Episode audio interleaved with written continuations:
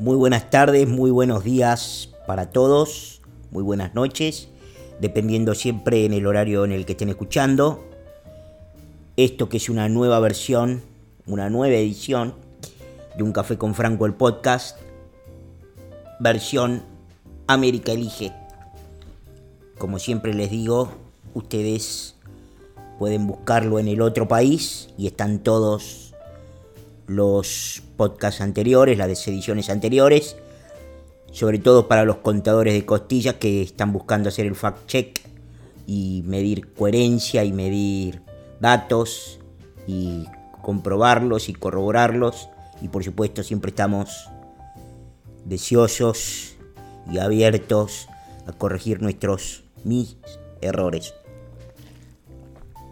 Yo ya tengo mi cafecito en esta tarde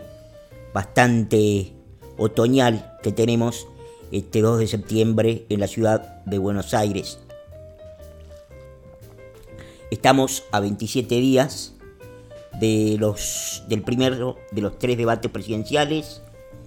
y también habrá un cuarto debate entre los vicepresidentes de los candidatos a vicepresidente de los Estados Unidos.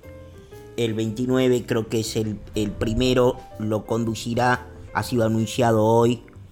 por el organismo independiente que tiene a su cargo la programación cada cuatro años de los debates entre los presidentes. El primero lo moderará el conductor demócrata de la cadena Fox News, Chris Wallace, que por ahí algunos de ustedes lo recuerden, es un conductor de anteojitos que hace muy pocos días, algunas semanas, un par de semanas como mucho, fue uno de los que se sentó con el presidente Donald J. Trump en la Casa Blanca, en los jardines de la Casa Blanca, en uno de los pasillos que dan a los jardines de la Casa Blanca, y ciertamente tuvieron una, una entrevista muy entretenida. Pero no de eso es lo que quiero hablarles hoy, sino de que se ratifica no solo primero los números de que el candidato del Partido Republicano, el actual presidente de los Estados Unidos, Donald J. Trump, está mejorando en casi todas las mediciones. Creo que hay un par de mediciones que vi por ahí de las decenas de mediciones que he visto en los últimos días Creo que solamente hay un par en el cual el presidente de los Estados Unidos todavía no ha capitalizado el momentum que es evidente. Inclusive hoy se dio a conocer una última encuesta de CNN, que lo que hace la encuesta de CNN es que toma las preguntas y tiene procesadas las preguntas post DNC, es decir, post Democratic National Convention, la convención demócrata, que como comentamos en distintos foros, tuvo como, como resultado, digamos, discursos en general bastante moderados en, en su excelencia, bastante radicalizados en lo que era todo lo que no era el prime time, menos radicalizado lo que era el prime time, pero con algunas visiones bastante extravagantes sobre los Estados Unidos con una mirada bastante pesimista, encabezada por supuesto por Bill y Hillary Clinton y Michelle y Barack Obama, este último, el ex y último presidente demócrata de los Estados Unidos, con declaraciones realmente muy polémicas, un discurso muy criticado, deplorable,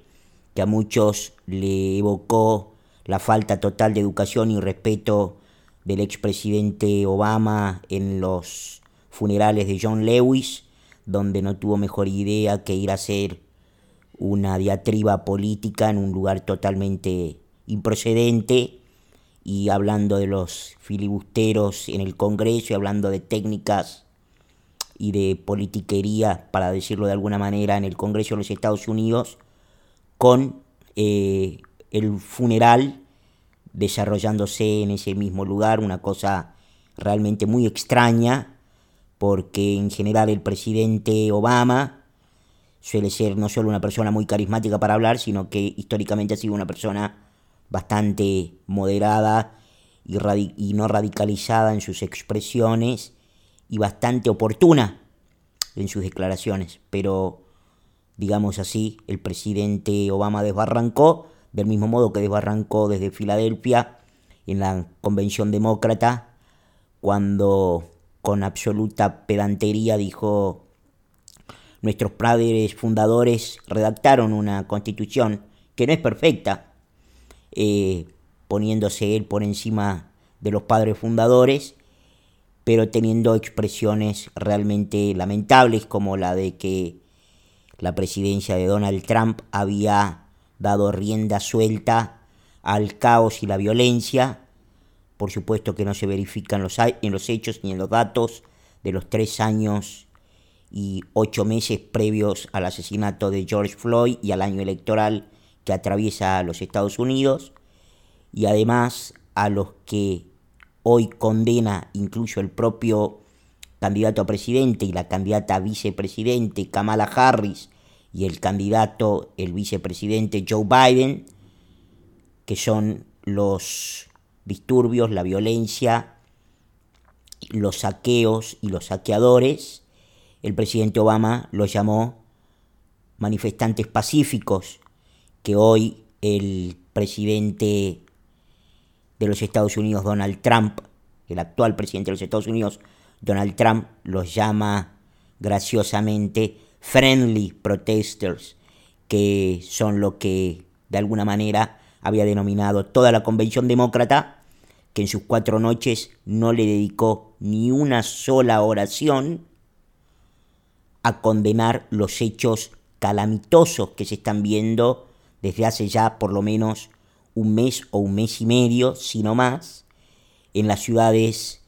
capital, Washington, D.C., en Nueva York, en donde hubo que imponer toque de queda para tratar de restablecer el orden, en la ciudad de Chicago, en donde ha crecido en porcentajes inimaginables la violencia, el delito, los tiroteos, las pandillas, del mismo modo que los saqueadores y los destructores de Antifa han destrozado prácticamente todas las ciudades grandes de la costa oeste de los Estados Unidos. Y a propósito de eso, tenemos alguna novedad que vamos a comentar hacia el final del episodio de hoy de nuestro podcast de América Elige. Pero antes de seguir de largo en ese sentido, nosotros contamos primero el viernes pasado y el lunes y martes empezamos a comentar lo que había sido durante sobre todo el fin de semana un viraje en la estrategia de campaña porque Don Lemon, el conductor de la noche de CNN, una persona de color, advirtió que algunas encuestas y sobre todo focus group estaban mostrando que votantes que hasta hace muy pocas semanas estaban muy predispuestos a votar a Biden, no porque Biden les encante. ¿Cuál es el... Este es impresionante. ¿Cuál es el, el máximo activo que tiene la candidatura de Biden? ¿Cuál creen ustedes que es? Bueno, se los digo.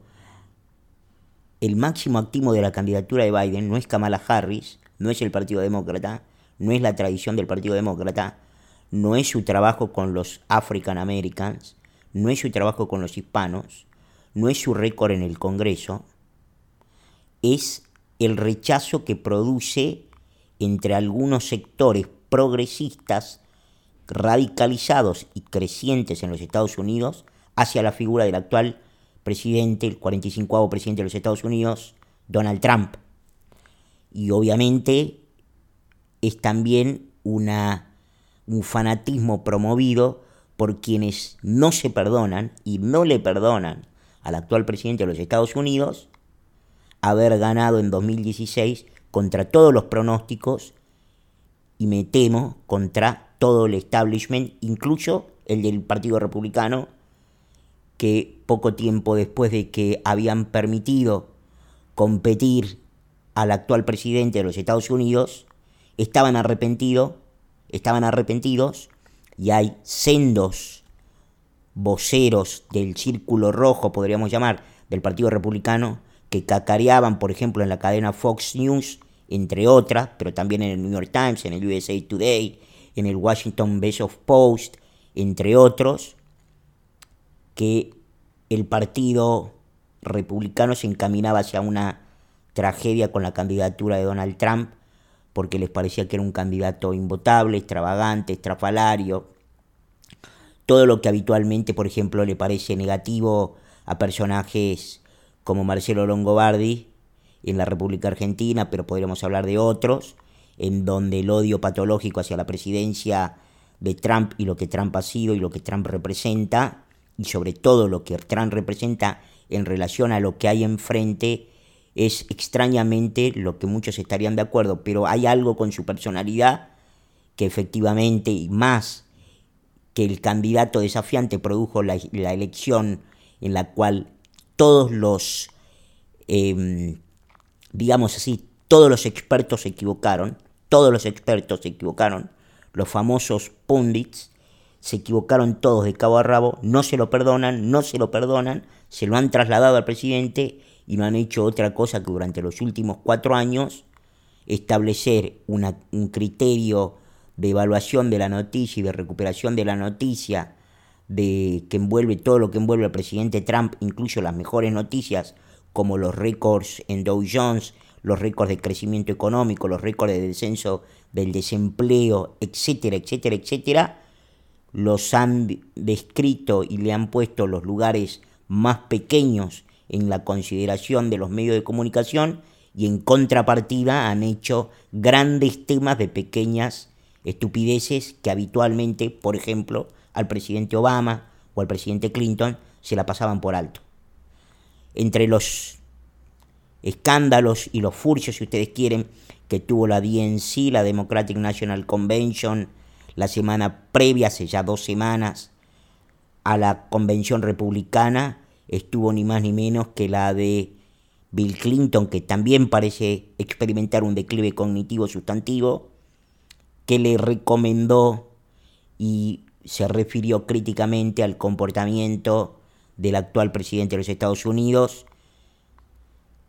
en el salón oval, conociendo todo el mundo y probablemente siendo uno de los escándalos más importantes del siglo XX de un presidente de los Estados Unidos, lo que sucedió con Mónica Lewinsky precisamente en el Salón Oval, una interna de la Casa Blanca, que prácticamente envolvió en un escándalo tan grande que casi le cuesta el cargo y el impeachment termina por voltear al presidente Bill Clinton. Pero ¿qué dijo Joe Biden ahora? Bueno, yo les conté, habló ayer en Pensilvania, en una ciudad pequeña de Pensilvania, en donde muy de a poco también intenta experimentar un cambio respecto de su idea de política económica futura y el candidato del Partido Demócrata ahora dice que él no estaría en contra del fracking en todo lugar, a toda hora y en todo espacio, sino que lo estaría en contra del fracking en los terrenos públicos. También ahora el candidato del Partido Demócrata dice, sostiene, que él condena la violencia, algo que hasta hace una semana no hacía. Escuchemos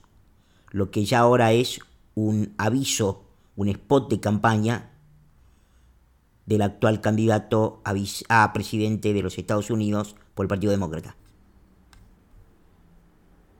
I want to make it absolutely clear, something very clear about all of this. Rioting is not protesting. Looting is not protesting. Setting fires is not protesting. None of this is protesting. It's lawlessness, plain and simple. Estas son las palabras del candidato por el Partido Demócrata, Joe Biden, que están incluidas en un aviso. Al final del aviso, que es lo que yo les corté ahora, porque no hace falta ponerlo, eh, dice como marca la regulación en los Estados Unidos, este aviso lo apruebo, soy, por ejemplo, los avisos de Donald Trump dicen, soy Donald Trump y apruebo este aviso, en el caso de Joe Biden, exactamente lo mismo.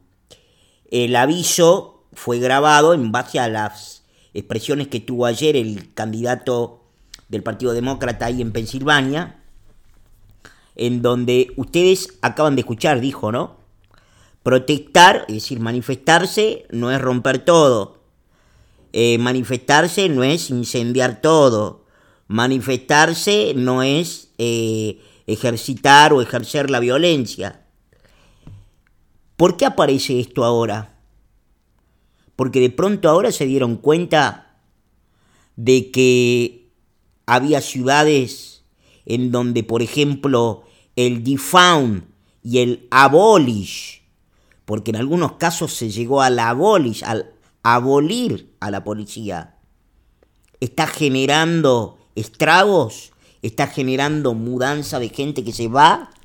a ciudades en donde, por ejemplo, por lo pronto no existen esos proyectos políticos y de política pública desde lo más alto del poder? No, es por lo que dijo Don Lennon, Don Lemon, el conductor de la CNN, es por lo que están mostrando todas y cada una, sin excepción, las encuestas. La encuesta de CNN acaba de mostrar además que en los battlegrounds, en los 15 estados que ellos consideran battlegrounds, creo que están poniendo en esos 15 estados incluso al estado de, al estado de Texas, lo cual es absolutamente insólito. Y creo que están poniendo también al estado de Georgia, lo cual también me parece bastante insólito y creo que están poniendo a la Carolina del Sur, que también me parece insólito, pero dejando eso de lado, el partido, el, partido, una extensión del Partido Demócrata, que hoy es CNN, está mostrando y está señalando que en los 15 estados, pongámosles en beneficio de la discusión que eso fuera cierto, que hay 15 estadios, hay 15 estados en la elección de los 50 que son estados, digamos así, que están en disputa.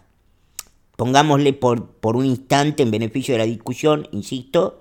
que el estado de Texas está en disputa, que el estado de Georgia está en disputa. Bueno, CNN, como todas las encuestadoras demócratas, eh, la mayoría de las cuales obviamente dice que son eh, encuestadoras independientes, no dicen que son demócratas, y así le pasó a varios en la República Argentina sobre todo, que se hacían eco de encuestadoras que tenían una, metodología que estaba viciada de nulidad, porque si del, 100 del universo de 100% que encuestás, encuestás a 35% demócrata, 25% independiente y 25% este, y, 20% de republicano, bueno, obviamente tu universo va a estar con un sesgo bastante, bastante importante. Si además el, el, otro, el otro sesgo tiene que ver con que en los lugares donde mayoritariamente se llama la telefónica son números de la costa este y de la costa oeste, y sobre todo los de la costa este de Nueva York para arriba o de Pensilvania para arriba, bueno, obviamente que los resultados van a tener otro sesgo. Eh, ese es el amague que explica por qué los expertos eh, se comieron la curva de los análisis que decían que presidente era Hillary Clinton. Les recuerdo que hasta los días anteriores, incluso sitios que gozan de una reputación bastante importante en términos de proyección para, los, para las apuestas deportivas, como es el 538, 538, eh, señalaban el día antes que el 90 y pico por ciento, 93 creo, por ciento de las posibilidades de que ganara Hillary Clinton contra el 7% apenas para Donald Trump. Eh, una, un último dato que me parece muy relevante en términos en relación al tema de las encuestas para hacer un, redondeo y una conclusión sobre el interrogante que habla este cambio de estrategia, tiene que ver con que, por ejemplo, la encuesta Mond Mouth encuestó en la ciudad, en el estado, perdón, en el estado de Pensilvania, y en el estado de Pensilvania muestra que Trump ha avanzado desde julio cinco puntos. Cinco puntos. Que ese sí es un estado que está en... Moonmouth, eh, la encuestadora Moonmouth, hizo un flashback, ¿no? Eh, comparando cómo le fue o cómo medía en, a finales de agosto de 2016 el candidato Donald Trump en comparación a cómo mide ahora en relación a su oponente demócrata. Y en 2016, la secretary Hillary Clinton medía 48 y le sacaba 8 puntos a Donald Trump que medía 40. En la actualidad, la misma encuesta, repito, la misma encuestadora, dice que Donald Trump está apenas a 4 puntos, es decir, la mitad de la ventaja que, que tenía Hillary Clinton es la que tiene hoy Joe Biden para la misma encuestadora sobre el mismo estado. Por supuesto, la sorpresa, y eso no quiere decir que va a haber necesariamente una repetición, pero la sorpresa es que lo que todos tienen que tener en cuenta es que en el 2016 Donald Trump ganó Pensilvania con una ventaja de 8 puntos, supuestamente que tenía Hillary Clinton, sobre Donald Trump, ganó la ventaja. Independientemente de estos números y de estos datos que vamos a seguir comentando, obviamente, a lo largo de los próximos sesenta y pico de días hasta que tengamos la elección el martes 3 de noviembre, el cambio de estrategia que es evidente y que está a caballo, por supuesto, de un cambio en el estado de ánimo y un momentum del presidente Donald Trump, en donde el presidente Donald Trump no tiene ningún empacho en manifestarse, hizo un acto también tremendo en Carolina del Norte, en donde volvió a insistir en expresiones tales como rule of law, law and order, law enforcement, eh, a respaldar institucionalmente desde la Casa Blanca a la policía, eh, bueno, y obviamente en ningún caso, en ningún caso, y yo creo que el presidente tiene razón en eso, porque el presidente de ninguna manera y desde la Casa Blanca sería totalmente temerario, arriesgado y falso que desde la Casa Blanca el presidente, independientemente de su, de su procedencia o su tendencia ideológica, desviación, llámenlo como ustedes quieran, el presidente de los Estados Unidos no tiene ninguna evidencia de que la policía en los Estados Unidos tiene o la queja o sufre o padece una, eh, un racismo sistemático. Eso es técnicamente, es, la Casa Blanca lo entiende así, y también era así, creo yo, durante la presidencia de Obama, la anterior de Bush y la anterior de Clinton, entiende que hay algo que se llama brutalidad policial, hay algo que se llama excesos policiales, por supuesto que sí, pero eso no están vinculados al racismo, que es otro tema y que es un tema muy serio en los Estados Unidos, en donde obviamente la segregación de los afroamericanos o de los negros o de la persona de color, llámenlo como ustedes quieran, tiene un recorrido muy importante políticamente significativo y socialmente también de mucho impacto en la historia no tan reciente ya de los Estados Unidos. Con lo cual, el presidente de los Estados Unidos no puede arriesgarse a decir que la policía es racista, sobre todo cuando no tiene ninguna evidencia para decirlo así. Eso lo puede decir Sol Pérez, que no tiene, o, el, o el que escribe y el que hace los libretos del noticiero de, de Mitre, que no tiene la menor idea y el que lo lee y lo lee con énfasis pensando que de alguna manera su voz de Black Lives Matter está llevando un poco de justicia. Bueno, el presidente de los Estados Unidos necesita y tiene y está obligado por su jerarquía, por su cargo, a hablar sobre cuestiones que tiene más evidencia y al mismo tiempo la Casa Blanca, los Estados Unidos, detenta, al igual que en la democracia argentina y en la mayoría de las democracias y en los estados de derecho, el Estado detenta el monopolio legítimo de la fuerza, con lo cual el propio presidente no puede atacar a la fuerza abierta y gratuitamente, muchísimo menos sin evidencia, porque el presidente necesita de la fuerza y obviamente que la puede criticar, la, la tiene que mejorar la puede modificar e intervenir, pero lo que no puede hacer es acusarla de una desviación sistémica, racista o ideológico, lo que sea, sin prueba. Y la verdad es que no hay ninguna prueba. Ni siquiera en el caso del asesinato de George Floyd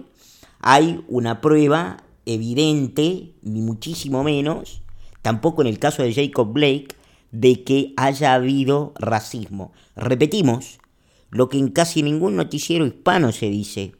por lo menos que yo haya escuchado, que es la mayoría de los no, la mayoría no, la cantidad de asesinatos a manos de la policía durante 2019 en los Estados Unidos de Norteamérica fueron blancos. Blancos, no negros, según estadísticas oficiales. La gran pregunta que queda entonces es la siguiente. Este cambio en la estrategia del el candidato del Partido Demócrata Joe Biden es un cambio creíble para sus votantes? Digo más, es un cambio creíble para los votantes independientes que necesita sumar Joe Biden. Joe Biden dijo ayer, yo parezco un socialista. Creo que dijo textual, do I look as a, like a socialist? Bueno, el presidente Biden puede no lucir como un socialista, de hecho pareciera siempre haber sido un hombre más bien moderado, no un progressive democrat, no es Elizabeth Warren, no es Bernie Sanders, no es Ocasio Cortés, sin embargo, parece ser un hombre con una debilidad de carácter y en la conducción inclusive de lo que es su propia campaña, lo suficientemente importante como para pensar de que Kamala Harris, que sí es una persona de izquierda dentro del Partido Demócrata, y una parte importante de la base que aparentemente ha tomado y ha cooptado el Partido Demócrata, sí lo es. Con lo cual, él debe convencer ahora a sus votantes que él va a gobernar. El problema es que en su ticket como se dice en los Estados Unidos, tiene una persona que en muchos aspectos están opuestos a él y es absolutamente más radicalizada que él. Indigo más. Kamala Harris, como se ha dicho en muchos lugares, pero no tanto en español y en sitios en la Argentina y en los noticieros y en, los canales de televisión y en las radios, Kamala Harris, cuando el candidato del Partido Demócrata sufrió su último escándalo en donde una ex empleada de cuando él era senador de los Estados Unidos lo acusó nuevamente por haberlo por haberla acosado sexualmente, Kamala Harris, la actual compañera de fórmula del candidato a presidente por el Partido Demócrata, Joe Biden, dijo, yo le creo a la víctima. Señores, otro día de récord en Dow Jones, en Standard Poor's y en Nasdaq. Dow Jones cerró arriba de los 29.000 puntos, ahí donde estaban, a que no saben cuándo, antes de la pandemia. Y el 31 de agosto, Standard Poor's cerró el mejor agosto en 36 años. Los récords y las señales y los síntomas de confianza del consumidor y de las empresas parecen acompañar lo que los gurúes, por ejemplo, de JP Morgan, le anunciaron a sus clientes en su reporte del día lunes. Acomódense, ajustense los cinturones, porque se vienen nuevos récords en una nueva presidencia del presidente Donald J. Trump. Muchas gracias. Hasta mañana.